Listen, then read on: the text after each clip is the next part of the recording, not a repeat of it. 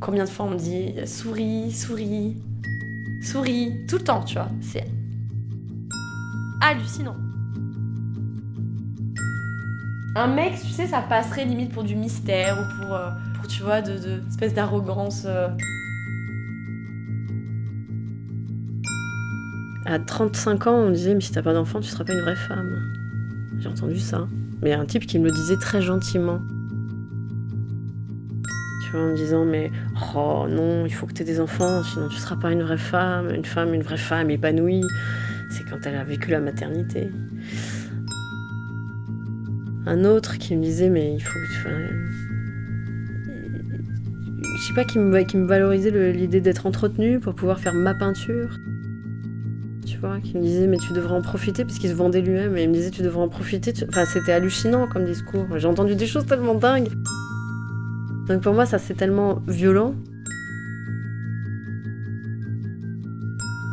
What do you see?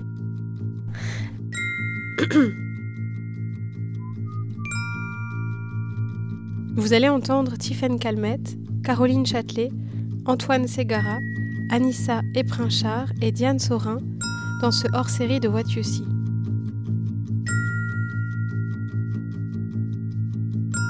Cet épisode est un peu spécial car il s'attache à un livre qui ouvre des voies. Sorcière, la puissance invaincue des femmes est un essai de Mona Chollet paru en 2018 aux éditions La Découverte dans la collection Zone, qui a fait grand bruit dès sa sortie et qui continue aujourd'hui de parler à nos réalités. Cet épisode pose la question de ce qu'une lecture nous fait. Comment ce livre résonne-t-il avec la pensée et la vie des cinq voix que vous allez entendre?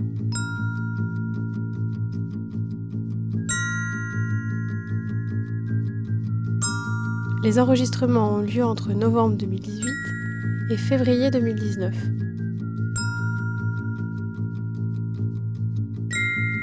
Je suis Charlotte Imbeau et vous écoutez le 30e épisode de What You See. En utilisant le jeu, elle s'éloigne d'un point de vue euh, universitaire. euh, elle va plutôt aussi puiser dans, euh, dans le commun, en fait, dans l'expérience commune, qui du coup nous ouvre, enfin ouvre, j'ai l'impression, le lecteur à aller pu- puiser lui-même dans, dans la sienne, en fait. Moi, ça m'a refait penser à une expérience il y a deux ou trois ans, ou trois ou quatre ans. J'ai participé à un jury et je me suis retrouvée avec, alors je ne sais plus s'il y avait quatre ou cinq euh, autres membres du jury, mais il y en avait un qui n'était pas là, donc euh, avec qui nous échangions par Skype. Mais peut-être que j'étais juste avec trois autres hommes. Et en fait, les, enfin, je me souviens du dîner de- où on a euh, débriefé. Euh, vraiment, moi, je l'ai vécu de manière très violente, mais en même temps, je l'ai vécu de manière très violente aussi, surtout dans mon comportement, quoi, dans la manière dont moi je me suis comportée par rapport à eux. Mais c'est-à-dire qu'en fait, j'avais juste l'impression d'avoir un concours de beats face à moi. C'était à celui qui parlerait le plus vite, le plus fort, qui, ferait les phrases les plus longues. Il y avait une sorte comme ça de d'arrogance ou de. C'était un petit peu le, le combat de coq. Et en fait, euh, après, il me disait Et toi? Et moi, j'étais complètement séchée, en fait. J'avais juste. euh, donc, je disais très peu de choses parce que je. Enfin. Et surtout que moi, enfin, surtout que j'avais pas envie de jouer de ce jeu-là, en fait. De celle qui parlerait le le plus vite, euh, avec euh, oui, un talent d'oratrice dingue. Enfin, en même temps, cette chose-là, il fallait que je la vive. Il fallait que je la vive, que je la digère et qu'après je continue de, à lire des textes féministes qui tout à coup fassent écho et me renvoient à ça pour que maintenant je sache que ça ne se reproduira plus comme ça.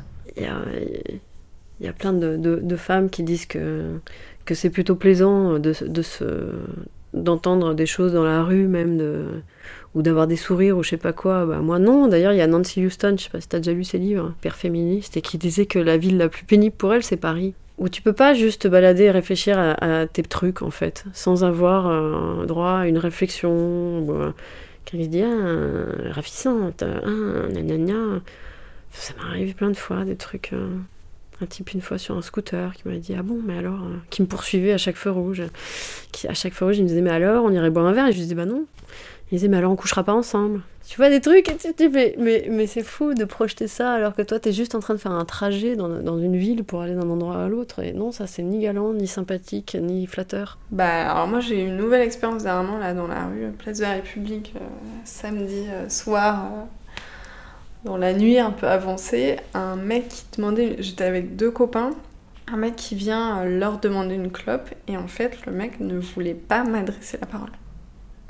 Et donc, il, voulait il, avait une question à me poser et il est passé par un de mes potes pour euh, avoir euh, pour me poser la question et j'ai essayé de lui répondre directement le mec ne me regardait pas on voit qu'il y a une espèce de confusion qui naît tout ça du genre non mais moi je veux pas avoir affaire avec les femmes comme si ça ajoutait en plus une complexité euh, supplémentaire que de dire que bah du coup maintenant elles avaient des choses à dire et que du coup, peu importe la manière dont se plaçaient les mecs, finalement, c'était pas de la même manière. Donc finalement, la solution, c'était de plus leur parler. Enfin, je sais pas. Moi, je peux être un, un acolyte farfadé qui, euh, qui les aide à préparer le grand renversement. Il s'agit d'accompagner plutôt le, renversement. Euh, le dernier chapitre du livre de Mona Chollet, c'est mettre ce monde cul par-dessus tête. On est dans un moment où je trouve que c'est important de ne plus rien laisser passer en fait. Et puis il y a une volonté, il y a quand même une volonté consciente là euh, de, certaines autrices, de certaines à reprendre l'espace aussi, reprendre l'espace public, reprendre la parole, reprendre l'espace littéraire. Disons que je fais partie des, personnes qui excèdent le test, vous qui remplissent le test de Bechdel. Quand je suis avec des amis, je parle d'autre chose que d'hommes. Est-ce que deux femmes sont ensemble? Première question. Est-ce si ces deux femmes sont ensemble, euh, est-ce qu'elles discutent? Et si elles discutent, discutent peut-être d'autre chose euh, que d'un homme. Et très peu de films passent euh, ce test. Ça vient aussi comme une, une remise à à jour d'une attention quotidienne en fait. Comme si euh, tous ces mécanismes de domination, euh, eh bien voilà, en fait, j'en avais conscience, où ils sont ancrés aussi en nous, mais euh, non seulement ils sont ancrés, ils nous, ils nous dominent, mais en même temps, quelque part, on sait qu'ils sont là, et tout à coup, en même temps, elle les nomme et elle les révèle. Donc il y, avait y a un truc comme ça qui est hyper intéressant.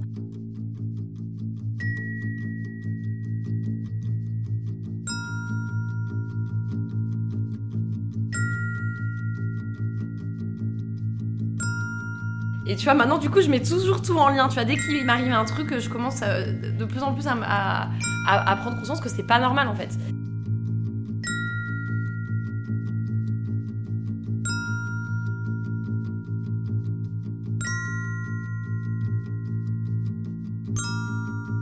Est-ce que, en étant féministe, on est obligatoirement sorcière?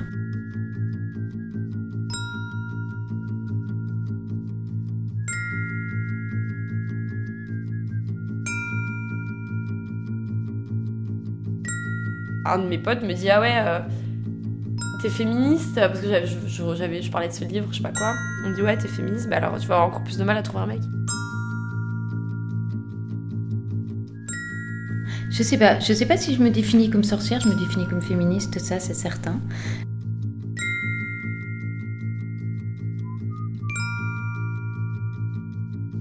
Le féminisme aujourd'hui, bah moi aujourd'hui quand j'ai ah bon t'as un quand si quelqu'un me dit qu'il a un problème avec le, le, le, féminisme je dis ah bon t'as un problème avec euh, le désir de de créer de l'égalité entre les hommes et les femmes. Comment je le définirais tel qu'il existe aujourd'hui ou tel que j'aurais envie qu'il soit? Euh, L'idée c'est pas non plus de se retrouver dans une accusation constante. Je pense que les hommes se sentent très vite accablés et que moi je connais pas mal de de mecs qui ont du mal rien qu'avec la notion de féminisme parce qu'ils le prennent pour eux. Bah, il paraît que même le mouvement MeToo en France, il a pris beaucoup moins d'ampleur en fait. Parce qu'il y a eu une espèce de critique, de trouver ça violent. Euh. Et du coup, ils ont l'impression que ce qu'on reproche à un homme, ils doivent sans cesse prouver que oui, mais moi non. Bah d'accord, mais enfin, bon, on parle pas de toi là en l'occurrence, tout de suite quoi. De même manière que que je ne représente pas toutes les femmes violentées, quoi. Enfin, voilà, il faut faire preuve d'un peu de distance et je trouve, enfin, j'ai l'impression que c'est difficile et en fait que c'est c'est violent. Mais par contre, je pense qu'il est important, il faut, que les, il faut que tous les hommes lisent ce livre, il faut que tous les hommes lisent tous les livres d'écoféminisme, il faut, il faut, euh, il faut vraiment accompagner ce mouvement parce que quoi qu'on dise aujourd'hui, quel que soit le mouvement de libération de parole, les instances dominantes sont toujours tenues par les hommes. Et c'est pas parce que tous les médias en parlent que fondamentalement dans la structure sociétale, les choses ont bougé. Si les hommes ne s'emparent pas de ces questions-là, si les hommes ne sont pas ce qu'ils ne peuvent, on ne peut être que féministe aujourd'hui. Il n'y a pas d'autre issue à l'avenir du monde pour moi que donc il faut que tous les hommes engagent ce combat-là au quotidien pour faire bouger complètement les structures. Sinon, euh, je ne vois pas comment, voilà, comment on va s'en sortir très concrètement. Ouais, on est sorcière à partir ouais, du moment où, euh, où, où, on essaie de. On, prend conscience en fait de, de toutes, ces, euh, toutes ces choses qu'on a intériorisées et qui dictent nos, nos, nos, comportements, qui dictent nos choix. Mais oui, en fait, dans le fond, je pense qu'il faut, il faut être sorcière. Et euh, bah, elle l'explique bien, tu vois, c'est un peu ça, hein, c'est cette peur en fait, cette espèce de, de, fascination. Et donc, du coup, on, la. On la on la, on la démonise, on la contrôle et on la, voilà, c'est, on, on, nous contrôle. Et c'est, ça. C'est, ça, je, je, le sens et je sens que ça dérange quand une fille elle a une, une forte personnalité et que. Et après, l'autre pan, ce serait plutôt euh, revisiter euh, la manière dont on s'est soi-même construit. Nos habitudes et nos manières d'être, elles sont régies par euh, tellement d'histoires. Enfin, on parle aussi de transgénéalogie aujourd'hui et de comment ça nous emprunte. Mais il y avait comme un désir que je représente l'aventurière. C'est marrant parce qu'elle elle parle de ça dans son livre. Ce que c'est l'aventurière, tu sais, cette femme qui va parcourir le monde euh, seule et sans enfants surtout. Et moi je sens que j'ai été une projection en fait. Même mon père qui me dit non, il faut pas que tu aies d'enfants. Et puis même moi qui ai toujours eu peur de, de l'aliénation du couple, l'aliénation de, de, de, la maternité. Donc euh, forcément un livre comme ça, ça me ça va, elle, faisait un peu équilibre, mais j'ai trouvé qu'elle y allait quand même très très très très fort sur ce, cette lourdeur, et en même temps elle a raison, parce que là en relisant à tête reposée, je vois que c'est aussi... Elle, elle, elle dit qu'effectivement c'est la seule manière de rester complètement libre dans une société qui donne pas de moyens pour, pour que tu restes libre en ayant des enfants, si t'as pas beaucoup d'argent ou quoi. Si euh, d'emblée on dit qu'un homme a autant de congés maternité ou paternité, enfin à la naissance d'un enfant il a autant de congés qu'une femme, au niveau de la pensée, un, garçon qui, évolue, même à l'adolescence et tout, et qui sait ça, ça change tout. Et en France, ça n'existe pas. Mais ça, changerait absolument tout. On se dirait pas que c'est la mère qui est responsable. Et je me souviens très bien, petite, c'est euh, les questions dans la cour d'écré, de récré. Et toi, tu l'auras à quel âge, ton enfant? La question, c'est, enfin, c'est pas de savoir si t'en auras ou t'en auras pas, mais c'est euh, combien et quand? Euh, je pense à un truc euh, que j'ai trouvé hyper fort et qui m'a vraiment beaucoup plu, mais dans, dans une véritable jubilation, c'est quand elle parle de, de la question de l'enfant.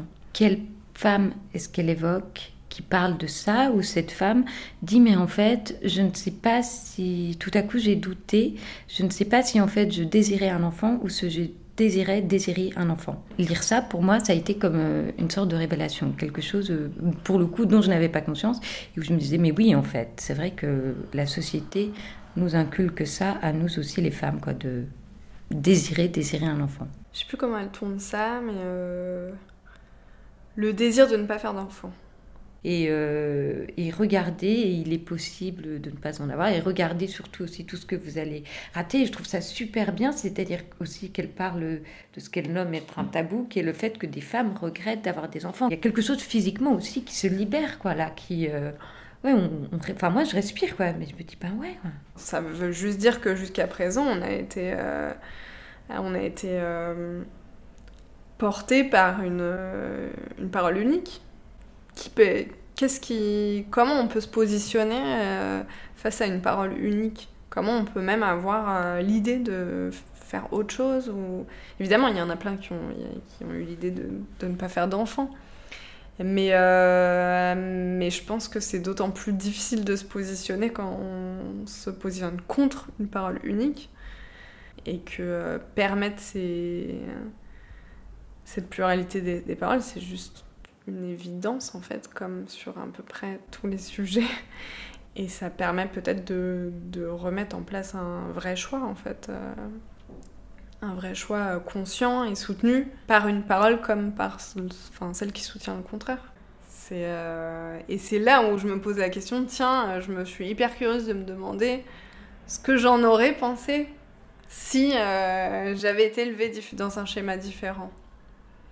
Là où moi, je me suis toujours dit que c'était hyper évident que j'allais avoir des enfants. Mais si j'avais pensé ça différemment dès le départ, qu'en serait-il aujourd'hui? Et comment les constructions identitaires et culturelles euh, forment nos manières de nous penser nous et de penser notre avenir? Mais dans cette configuration-là, en fait, ce qu'on a intégré euh, dans nos, en voyant notre nos familles, même si moi, par exemple, j'ai une famille quand même assez ouverte, mais c'est en nous. Euh, et, donc, du coup, tout de suite, tu sais, cette espèce de, de, de, de cristallisation, tu vois, de, focus de la femme. Je trouve mon prince, j'ai trouvé mon prince charmant. Euh, elle l'explique vachement bien aussi dans le livre. Euh, tu sais qu'on est un peu. Voilà, on, la princesse qui attend son, son, son, son sauveur. Et, et puis. Et puis et puis c'est le but de sa vie, euh, c'est de tomber amoureuse et, euh, on, est voilà, on est on, rêve de mariage. Moi j'ai jamais rêvé de mariage, mais quand même, tu vois, quand même, on nous on, nous montre ça comme un projet de vie, quelque chose qu'on romantise, qu'on féerise. Et, et on, l'a intégré, tu vois. Et, et moi, j'en ai énormément souffert. Et je vais essayer. Et c'est dur parce que, tu vois, je suis aussi spontanée, très émotionnelle. Et, dès que je m'intéresse à quelqu'un, j'ai tendance à tout donner, tu vois, à mettre toute mon énergie là-dedans. Et pourquoi je fais ça?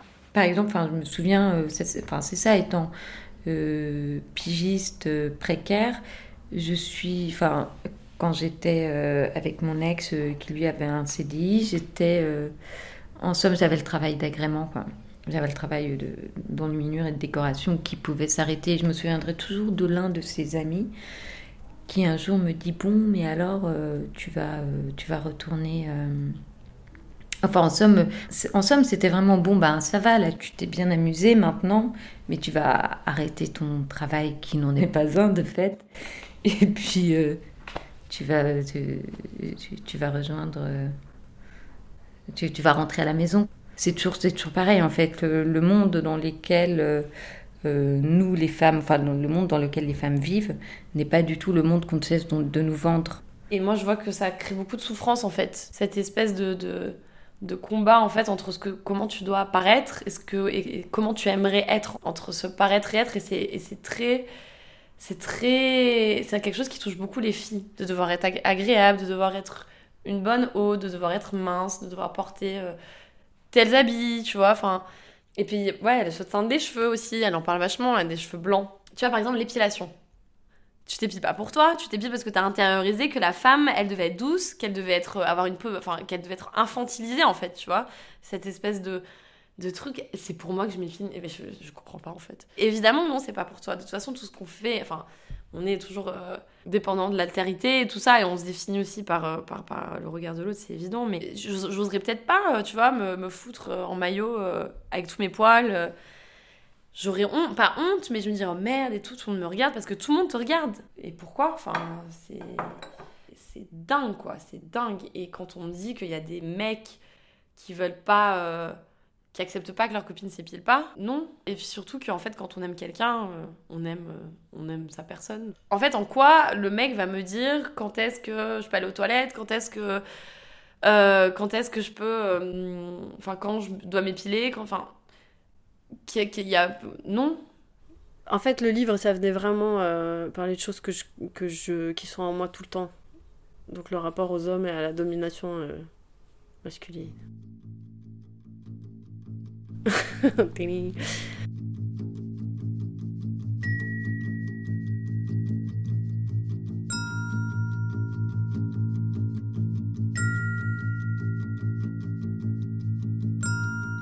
Euh, enfin, c'est déjà un sujet et euh, une, conscience, je crois, qui est un peu ultra présente, voire, euh, enfin vraiment, ouais, ça fait un moment. Donc là, j'avais l'impression de ne plus être très seule, donc c'était déjà bien.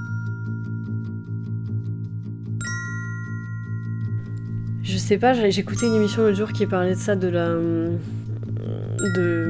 Comment. Ah, comment on appelle ça quand un homme tient une porte à une femme? La galanterie.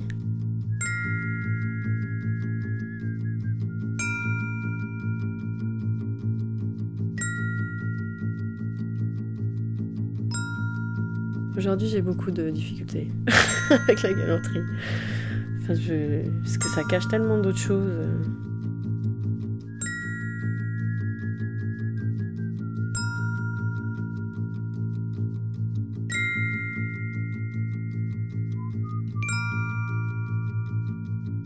Et pour l'instant, je, je, enfin, je cherchais pas partout, hein, mais j'en entendais pas en tout cas. Rien n'arrivait particulièrement à mes oreilles. Et là, je trouve qu'en ce moment, si. Alors peut-être je suis beaucoup plus attentive, mais je crois pas. J'ai quand même l'impression que là, il y a, y a un...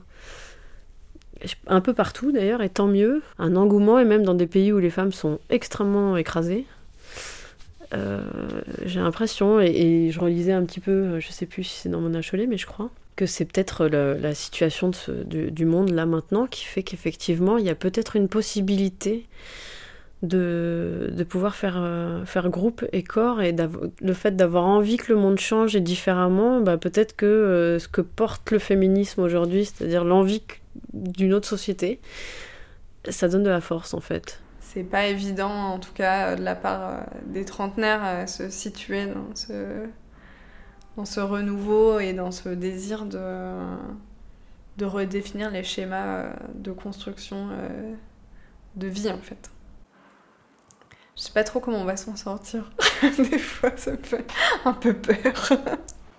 Mais redéfinir les mots euh, permet souvent de, de, de, défaire en fait les, le poids qu'ils qu'ils incarnent. Effectivement, tu as réhabilité un peu ce terme de sorcière de manière positive et de manière euh, voilà quelque chose qui est lié à la nature qui est lié au, au à notre euh, à notre euh, ouais à notre environnement. C'est-à-dire que on est trop pas on est là même actuellement tu vois tous les problèmes de, de...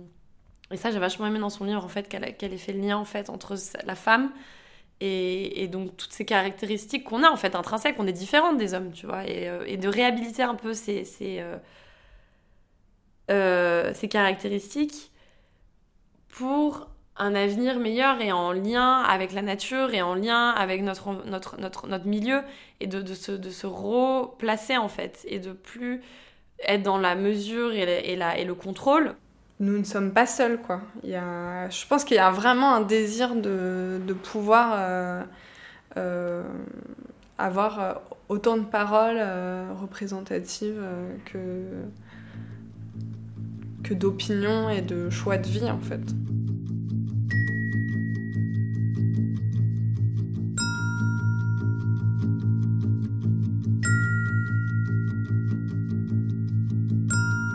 Cet épisode de What You See a été réalisé par Charlotte Imbeau.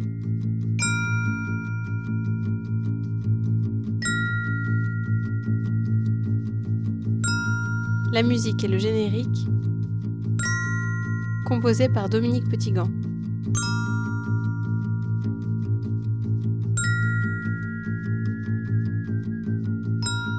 À bientôt